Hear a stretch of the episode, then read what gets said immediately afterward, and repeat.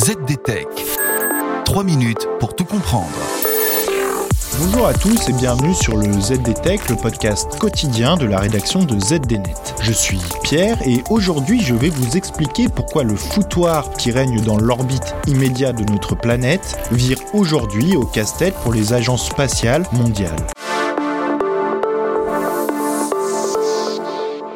Si nous n'avons pas encore de preuves officielles d'une vie extraterrestre, la périphérie de notre planète bleue est elle de sources sûres très peuplée. Mais ne vous attendez pas à des petits bonhommes verts, non non non. En l'occurrence, je veux plutôt parler de déchets spatiaux, c'est-à-dire d'engins spatiaux non fonctionnels, d'étages de fusées abandonnés et d'autres débris en tout genre, essentiellement d'origine humaine, qui encombrent l'espace. Selon la NASA, il y aurait ainsi pas moins de 23 000 débris, plus gros qu'une balle de tennis en orbite autour de la Terre, le tout à des vitesses pouvant dépasser les 28 000 Or, avec l'augmentation du nombre de satellites en orbite basse, ces déchets spatiaux constituent désormais une menace réelle, que ce soit pour garantir l'accès à l'espace et à la station spatiale internationale, mais aussi pour tous les acteurs de l'écosystème spatial, parmi lesquels SpaceX, Amazon ou encore des acteurs plus traditionnels de la défense et de l'aérospatiale comme Airbus, Thales, Lockheed Martin ou Boeing.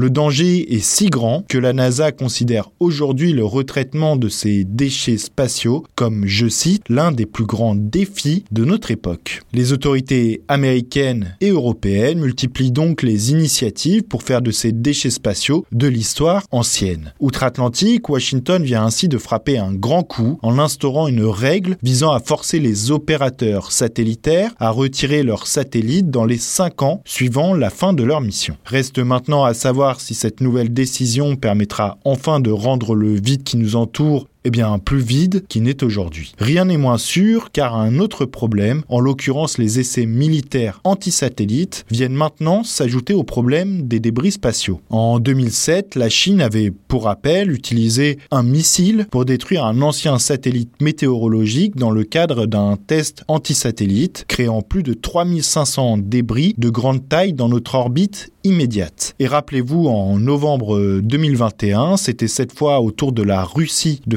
parler d'elle en effectuant un essai anti-satellite générant de son côté au moins 1500 débris orbitaux traçables. Et voilà, normalement on a fait le tour du sujet. Pour en savoir plus, rendez-vous sur zdnet.fr et retrouvez tous les jours un nouvel épisode du ZD Tech sur vos plateformes de podcast favorites. ZD Tech. 3 minutes pour tout comprendre.